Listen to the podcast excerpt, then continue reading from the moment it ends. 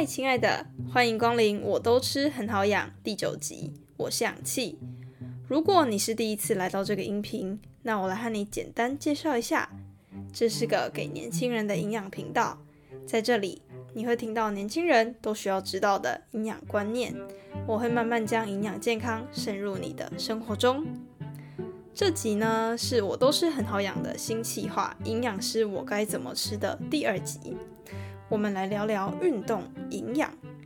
运动的前、中、后该怎么吃呢？增肌减脂期要怎么计算卡路里？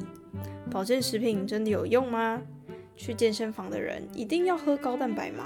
有哪些人不能补充过多的蛋白质呢？运动拉伤还有肌肉酸痛的话，该吃什么会比较快好？这些问题在这一集都会一一的回答大家。我觉得含金量非常高。如果觉得听一次不够，可以听两次哦。营养师，我该怎么吃？这个计划会请在各个地方发光发热的营养师们，和我们聊聊大家一直想问却又没有地方问的营养知识。如果大家有什么想要请问营养师的，可以到 IG 私讯我你的问题哦。OK，在进入聊天室之前呢，我要先感谢一位听众，他叫 Ryan，他在九月二十三号请我喝了一杯。一百二十五元的香蕉坚果豆浆，跟我说加油哦！谢谢 Ryan 的投内，我会继续努力做营养又有趣的音频，充实大家星期二的早晨。如果你喜欢我都是很好养这个音频的话，可以用行动支持我，在详细资讯栏的最后一行，请我喝一杯香蕉坚果豆浆吧。大家的支持能让我更有动力继续分享对这世界更多年轻人有用的资讯。让我们一起越变越好吧！那我们就进入聊天室喽。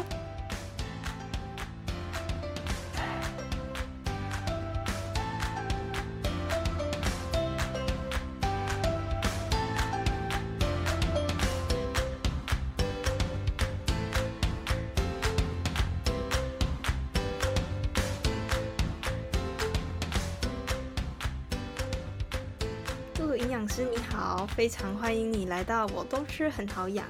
邀请你先和来宾自我介绍一下，因为我在 IG 上有发一篇关于抗性淀粉的文章，发现竟然有一位营养师也写过，然后内容非常的浅显易懂，想要请你和大家说一下你的 IG 名称，然后经营理念，还有未来的规划等等。嗯，好，Hello，大家好，我是嘟嘟营养师，那很开心可以被 O2 邀请来当来宾，因为最近就是看到。很多朋友还是这边人都在玩 podcast，就是没想到自己也可以把声音留在这里。那虽然没有很好听，就请大家多多包涵这样。好，我的 IG 就是 D O D O 一个底线，然后 D I E T I A N I A N，哎，是这样子吗？好，全名就叫做嘟嘟 dietitian 这样。对，OK，没问题。那你有没有什么未来的规划？IG 上的话，就是继续持续给感正确的观念吧。因为其实网络上会有各种各式各样的营养观念，就好像每个人都可以自己当营养师的感觉。所以应该就是可能如果有一些错误的观念，就是希望可以在这个 IG 去就是把它理清这样子。我们在录音前聊天有提到说，你有帮选手咨询过的经验。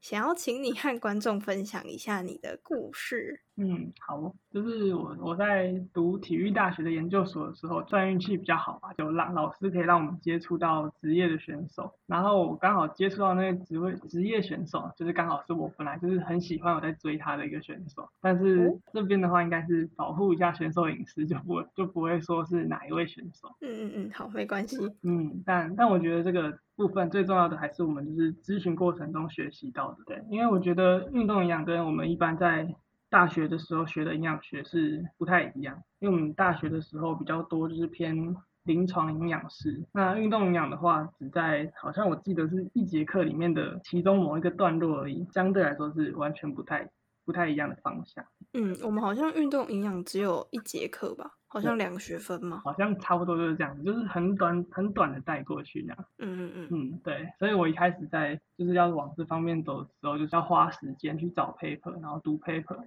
那就是从 paper 里面就是找出一个嗯做营养咨询的一个大方向，再自己去做一些细节的调整。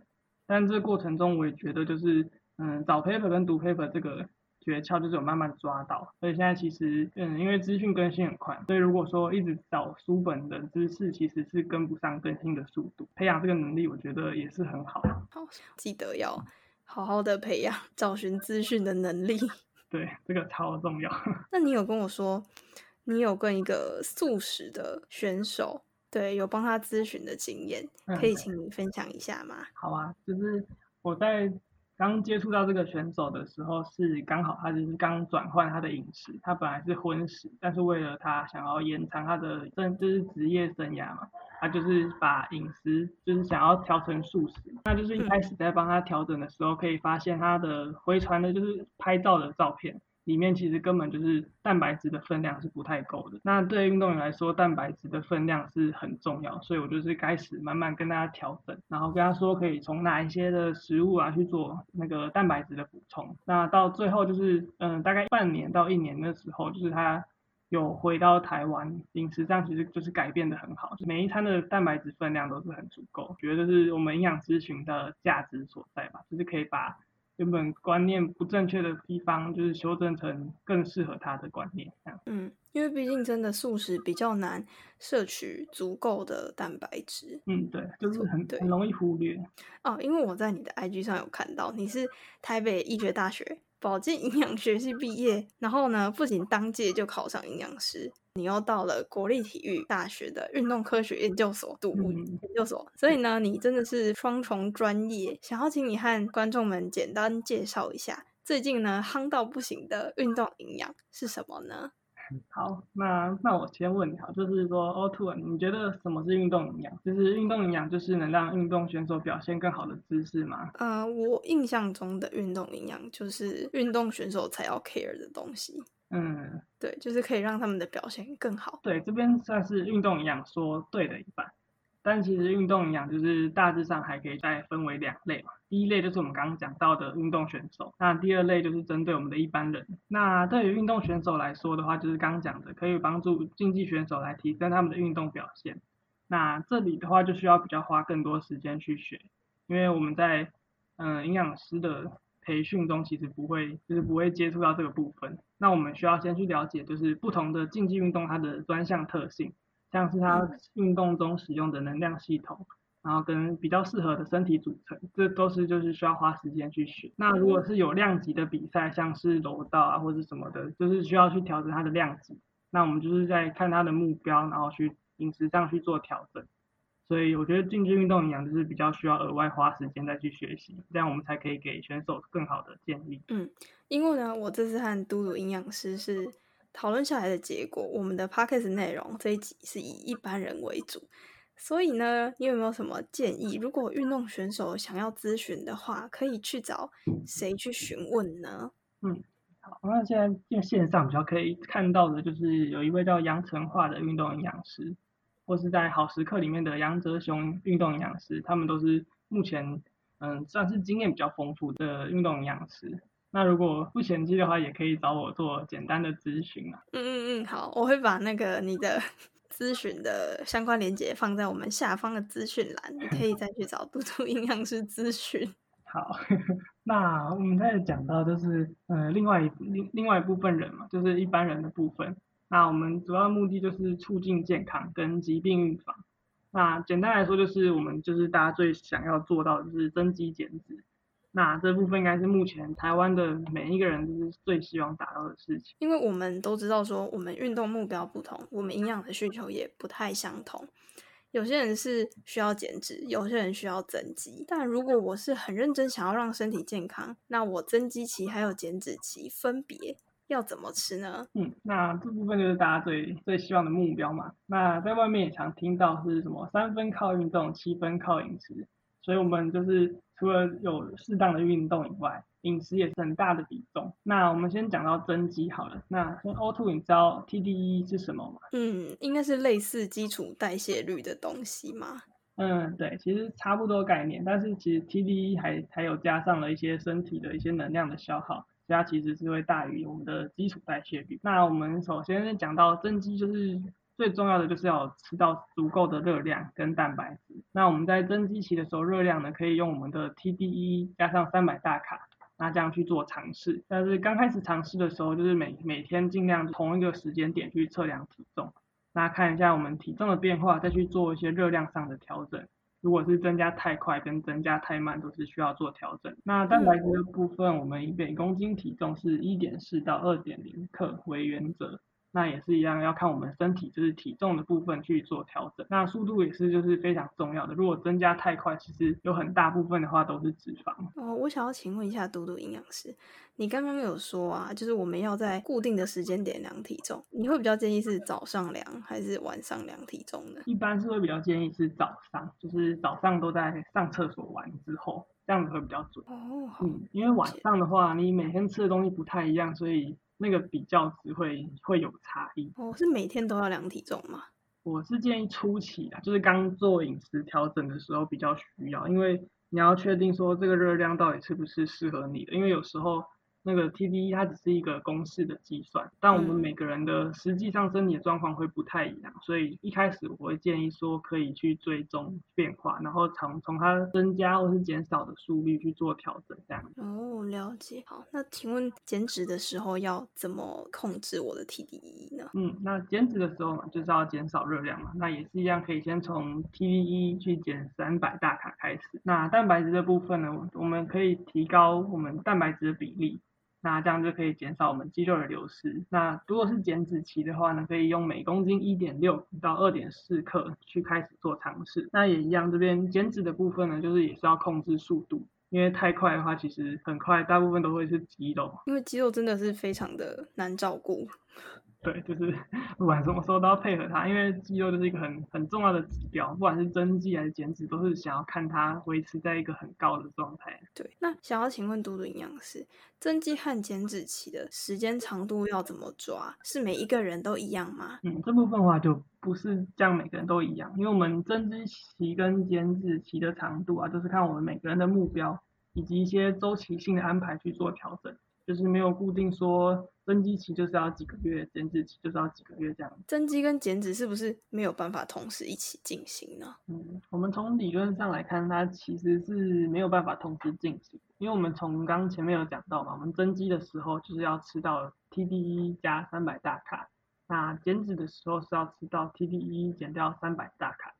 那所以就从这上面的理论来看，它是有互相冲突的。那从过去研究也可以发现，就是只有在刚开始接触肌力训练的蜜月期，或者是一些过重、肥胖的人，就是他们身上这样的话，嗯，搭配运动加上营养，这样可以看到增肌减脂的状况。那最近其实有一篇新的，就是二零二零发表的文献，它有讲到说，已经嗯长时间接触训练的人，他们也可以达到同时的增肌减脂。但是这过程呢，就需要考量到每个人的训练的状态，那运动的 FITT，还有开开始训练时候的身体组成，那评估之后呢，再去搭配适当的营养，这样才有机会可以达到同时增肌减脂的效果。那我想问 o t 你知道什么是 FITT 吗？不知道，FITT 是什么？好，那就是 FITT 就是，嗯，我们可以讲说它就是一个运动处方，就像是药有药的处方嘛。那运动它也有它的处方，F 的话就是讲到的是频率，就是我们运动的频率，像是每周几次这样。嗯。然后 I 的话就是强度，就是我们运动时候的强度，看是中等还是还是。高强度的训练这样哦，那再来这个 T 它指的是 Tap，就是它的种类，运动的种类，像是有氧啊或是肌力训练，就是它的 T。那最后一个 T 就是它的时间，就是说每次运动的时间，像是可能像是减脂的话，就是建议要运动有氧运动到三十分钟以上会比较好，就是它的这个 T。对，就是频率、长度、运动类型跟跟运动强度，运动强度。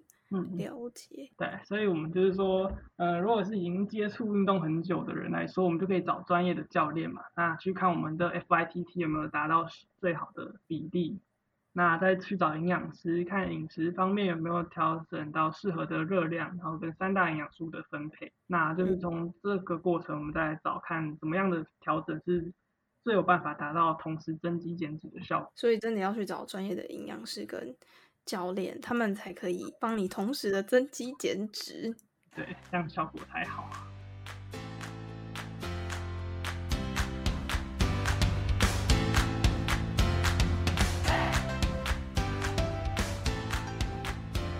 嘿，我们进一下广告喽。贝佐斯说过一句话：如果你把眼光放在未来三年，会有很多人和你竞争；如果放在未来七年，可能就很少竞争，因为很多人不会看得太长远。营养均衡真的有那么重要吗？喝个奶茶会死吗？吃个炸鸡错了吗？健康不能先预知吗？我知道年轻的你现在一定觉得说健康没有什么了不起，但如果未来不想要因为没有早点注意健康而后悔，就快点来追踪 O2 的 IG，在 IG 上搜寻氧气的营养园区，或是输入小写的 O2 下底线 Nutrition，O2 下底线 N U T R I T I O N，让 O2 将营养渗透你的生活。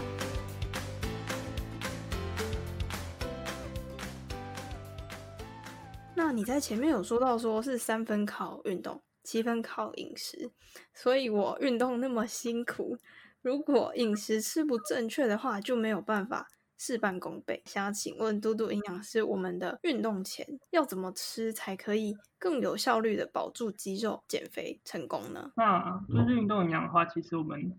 嗯，最重要的就是运动前、中、后的饮食嘛。那运动前的饮食，我们可以再分为运动前三到四小时和运动前的一小时来做区分。那如果是运距离运动时间比较长，就是有三到四小时，我们就可以按照一般。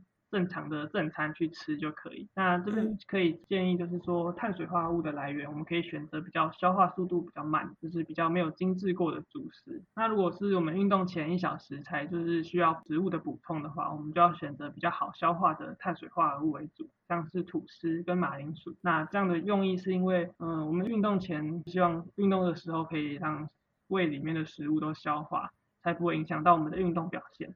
嗯，那这边也有讲到，就是说运动前一小时的话，我们蛋白质的食物就是不要吃太多，因为它的消化速度会比较慢。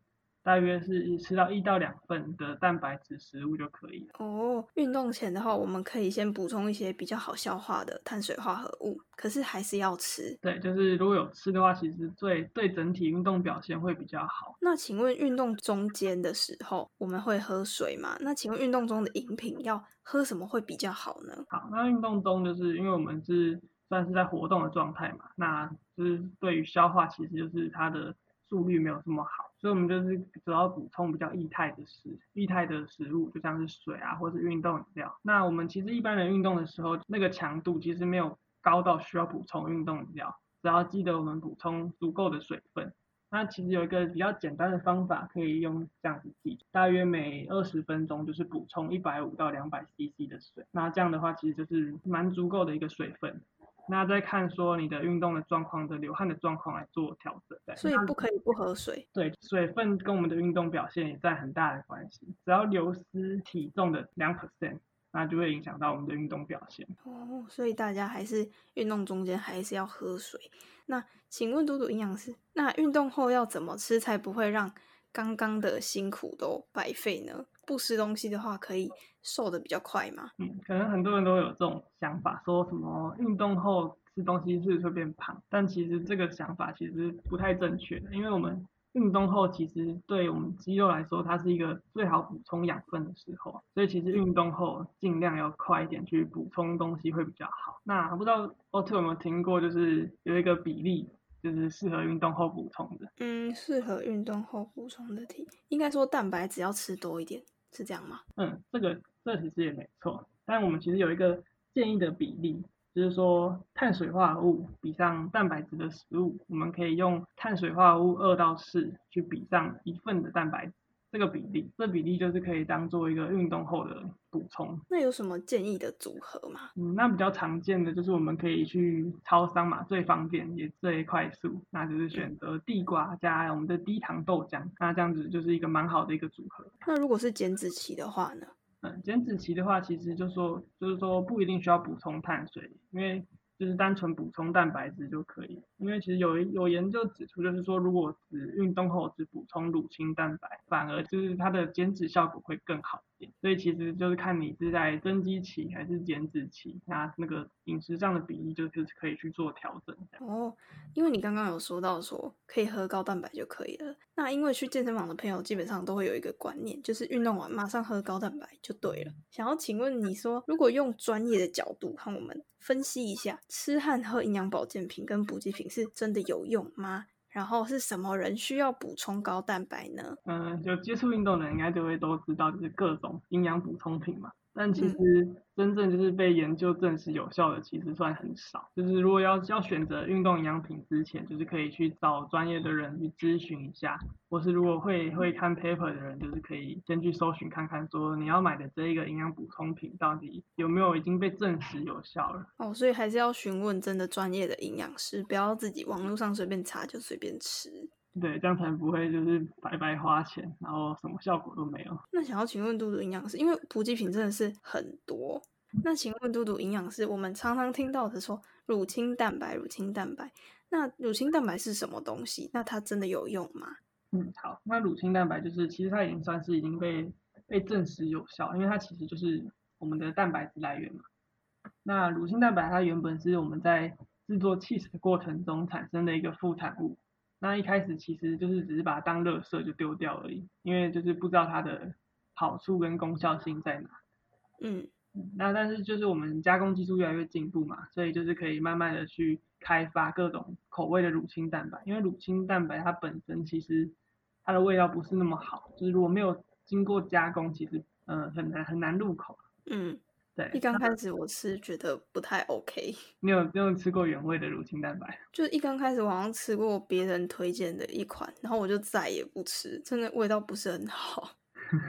是，那可能是吃到没那么好的品牌，下次可以推荐其他的给你吃看看。好好好，没问题。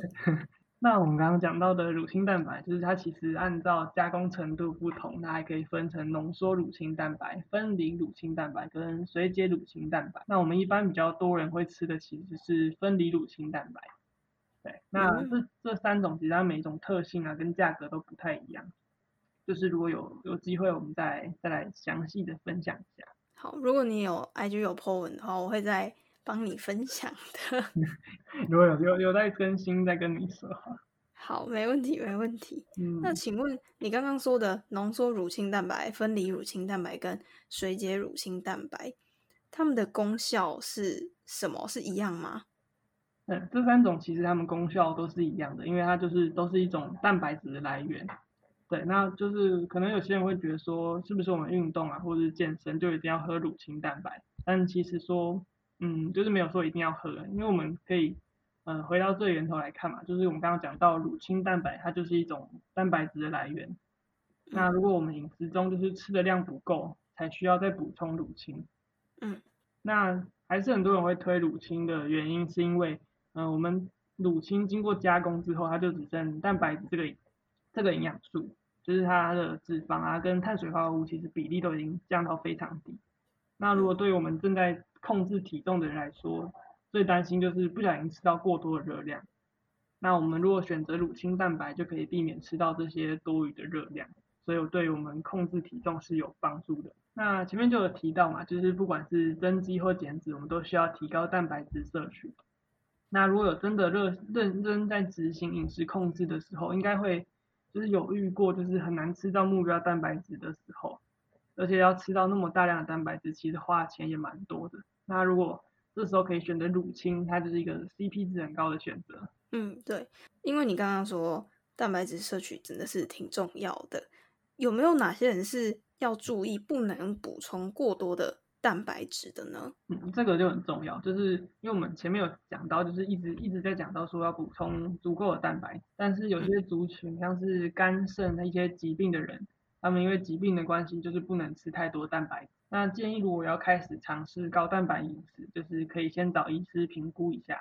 如果就是有一些相关的疾病的话，我们就不能够采用，就是采用高蛋白饮食来做做减重啊，或是增肌的方法。嗯，对，就是大家一定要注意，如果你的肾脏有相关的疾病的话，要记得先去询问专业的人员，看能不能补充蛋白质或者是乳清。然后呢，我在 IG 现实动态。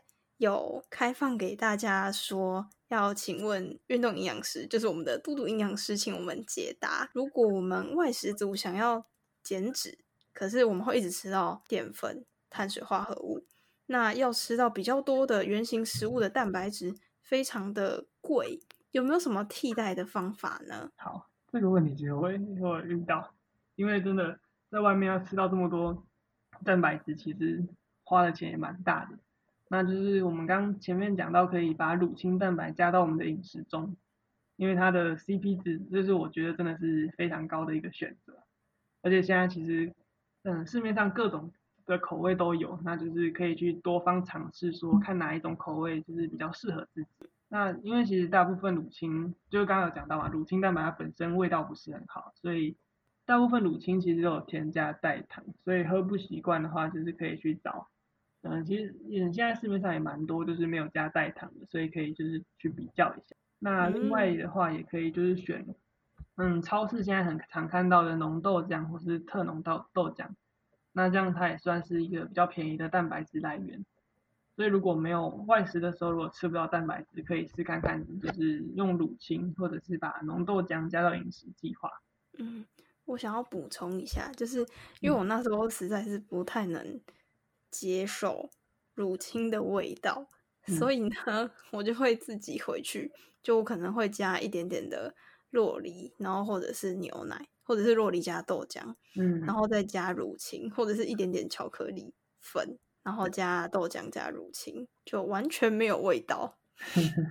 对，这个这个也是一个蛮好的方法，就是自己去做做调整，就是用其他食物来把它那个味道盖过去，其实也是一个蛮好的方法。对，要不然的话，这样真的不长久也不太好。嗯，对，就是自己自己找出路去尝试。如果我们在外面吃饭啊，有些餐厅不是会有附免费的汤，那里面可能会有加一些豆腐啊，或者其他的豆制品。那当然就是可以趁机多捞几块，就是补充一下我们蛋白质。嗯嗯嗯，对对对。但是这样好像有点坏，还是我们真的要省钱。就是嗯，偶尔用也可以用一些这个方法来补充我们蛋白质的摄取。嗯，没关系啊，豆腐比较便宜，老板应该不会怪你。叫他多切几块下去。对，好，那陆营养师，我要再多问一个问题，因为呢，我昨天去爬山，然后我的小腿非常的酸痛，然后我弟弟今天早上他说他前几天去打篮球，嗯，他也觉得他全身酸痛，想请问一下。运动拉伤跟肌肉酸痛可以吃什么恢复的更快呢？嗯，好，这个也是一个蛮好的问题。对，因为每次运动完，如果真的一直酸痛，其实就会影响到你下次去运动的的那个欲望。没错。对，那我们第一个最重要就是刚前段讲到的运动后的补充，因为其实刚刚讲到说运运动后我们肌肉是最适合补充营养的。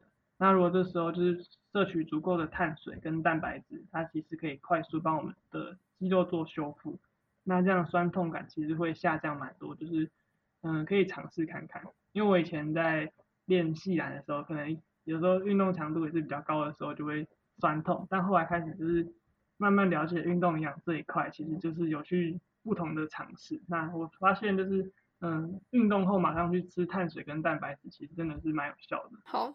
我以后一定运动完马上就去吃 碳水化合物。对，赶快让肌肉就是停止继续分解下去。那如果是其他的话，像是我们常听到的 N 三脂肪酸或者是蔬果的植化素，那它们里面就是有可以让帮助我们抗氧化的功的成分。那这样的话就可以帮助我们就是肌肉快点修复，这样子就是也可以。嗯，尽量就是把它安排在饮食计划中。做营养师，你可以就是举例一下，有什么食物可以吃吗？就是说 N 三脂肪酸。对，好，那 N 三脂肪酸就是最常见，就是在我们的嗯大型的鱼类深海鱼里面，像是鲑鱼啊、鳕鱼那些，它就是含 N 三脂肪酸会比较高。嗯，对。那如果是蔬果的话，就是我们就是要多摄取不同颜色的蔬菜水果。那它们里面含有的植化素就是有各式各样的，所以其实，嗯，饮食中如果多一点变化，就是对我们身体整体上都是有帮助。嗯，就是要营养均衡就可以了。均衡，然后蔬菜颜色要多种，就是有的人可能会说我吃很多菜，但他全部都吃同一种，那这样子只吃到那一种蔬菜的好处，他吃不到其他颜色蔬菜的好处。嗯。所以不能挑食哦。好，那最后呢，想要请问嘟嘟营养师一个每一个人来都要 回答的问题，好，就是你希望未来的你用怎样的生活态度去过接下来的人生呢？好，这个问题真的蛮难的，因为其实平常真的不太会去想这个问题。每一个人都跟我反映，我还是想问。好，那我想想，嗯，那我就是觉得说，对生活态度，就是我自己啊是比较偏向，就是尽量保持乐观。嗯嗯，就是因为现现在生活嘛，然后刚工作，就是可能会遇到蛮多事情，就是影响我们的心情。所以就是遇到事情之后，我会换一个想法，就是把它当做人生的一种历练吧。就是呃，如果把它突破之后，我可能会更强、更更怎么样，就是更好。那这样的话，我心情就会稍微好一点。就是那我自己的呃另外一个方法，就是我会找就是找朋友啊，或者找家人，就是聊聊天，然后或者是去运动，就是先让自己的思绪不要嗯一直留在就是不好的事情上面，就是把它忘掉。那整理好我们心情之后，再回来挑战，来接受这样的挑战，这是一个蛮好的方法，就是可以可以试看看。我觉得我也要推荐大家做营养师这个方法。我最近应该也算是蛮忙的吧，对，可是再怎么忙都要把时间留一些些给运动，嗯，对，嗯因为运动真的可以让我们身体放下很多事情，因为身体很累嘛，嗯，对，所以就会把一些不太好的事情忘掉。就是如果真的没有办法的话，那就去睡觉，应该就差不多好了啦。也是一个好方法。那因为呢，我现在有在一家游戏公司上班，然后呢，有些同事都觉得说，他们努力运动，吃的东西呢就没关系，我只要创造我的热量赤字，我就一定可以减肥，就是减掉我身上的肥肉。可是，身为营养系的学生，应该都知道这是不正确的，就是非常不正确。可能会增加你的内脏脂肪。那你有什么建议可以告诉他们，千万不要这样吗？好，呃，就是我们刚刚前面讲到啊，就是减脂就是要热量赤字，但是这个部分我们只讲到的是三大，就是巨量营养素里面的三大营养素的比例。但其实如果真的要再继续细分的话，我们呃营养就是微量营养素其实也是非常重要的，不同的。维生素、矿物质，那它对我们身体的运作都是有它的存在的重要性。那如果你只是只单纯看说，你只要达到热量赤字，那你不管你吃了什么，那这样其实对于我们整体的身体健康，其实是一个就是会持续走下坡的状况。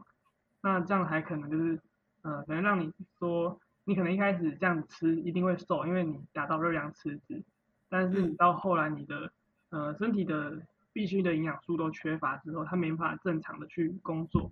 那其实对于长期来说，它不是一个很好的一个减脂的方式，而且对身体健康非常不好。对，就是真的会，就真的长期这样吃，其实不会有好的身体啊。所以就单纯的看现在的数字，实在不是一个长远的方法。对我们减脂就是增肌减脂，就是要为了让以后的生活过得更好。所以当然就是要看更长期、更长期以后的事情。非常谢谢嘟嘟营养师来到，我都是很好养。接下来如果要找到你的话，我会在下方资讯栏再贴上你的资讯。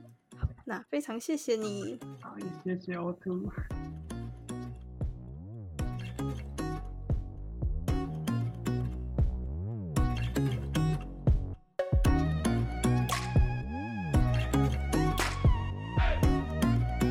亲爱的，感谢你完完整整收听完了。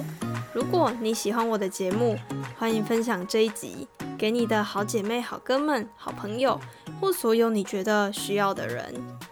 最后记得一定要帮我到 Apple Podcast 打星星评分和留言给我哦，这样这个节目才会让更多人听到。你的一小步可以帮助很多人。想让我知道你的想法。或是想让更多身旁的朋友一起关注健康营养话题，可以到 IG 现实动态分享这一集的节目资讯。要记得 tag 我，让我知道你有在收听哦。如果听完我的节目觉得哇，我真的非常喜欢，可以到下方资讯栏选择以行动支持我，请我喝一杯香蕉坚果豆浆，让我更有体力和动力做更多支持年轻人的音频内容哦。有任何问题就到 IG 私讯我，我会尽量在下一集回答大家。美好的时间总是过得特别快，记得每星期二早上八点准时收听，我都吃很好养。大家下礼拜见，拜拜。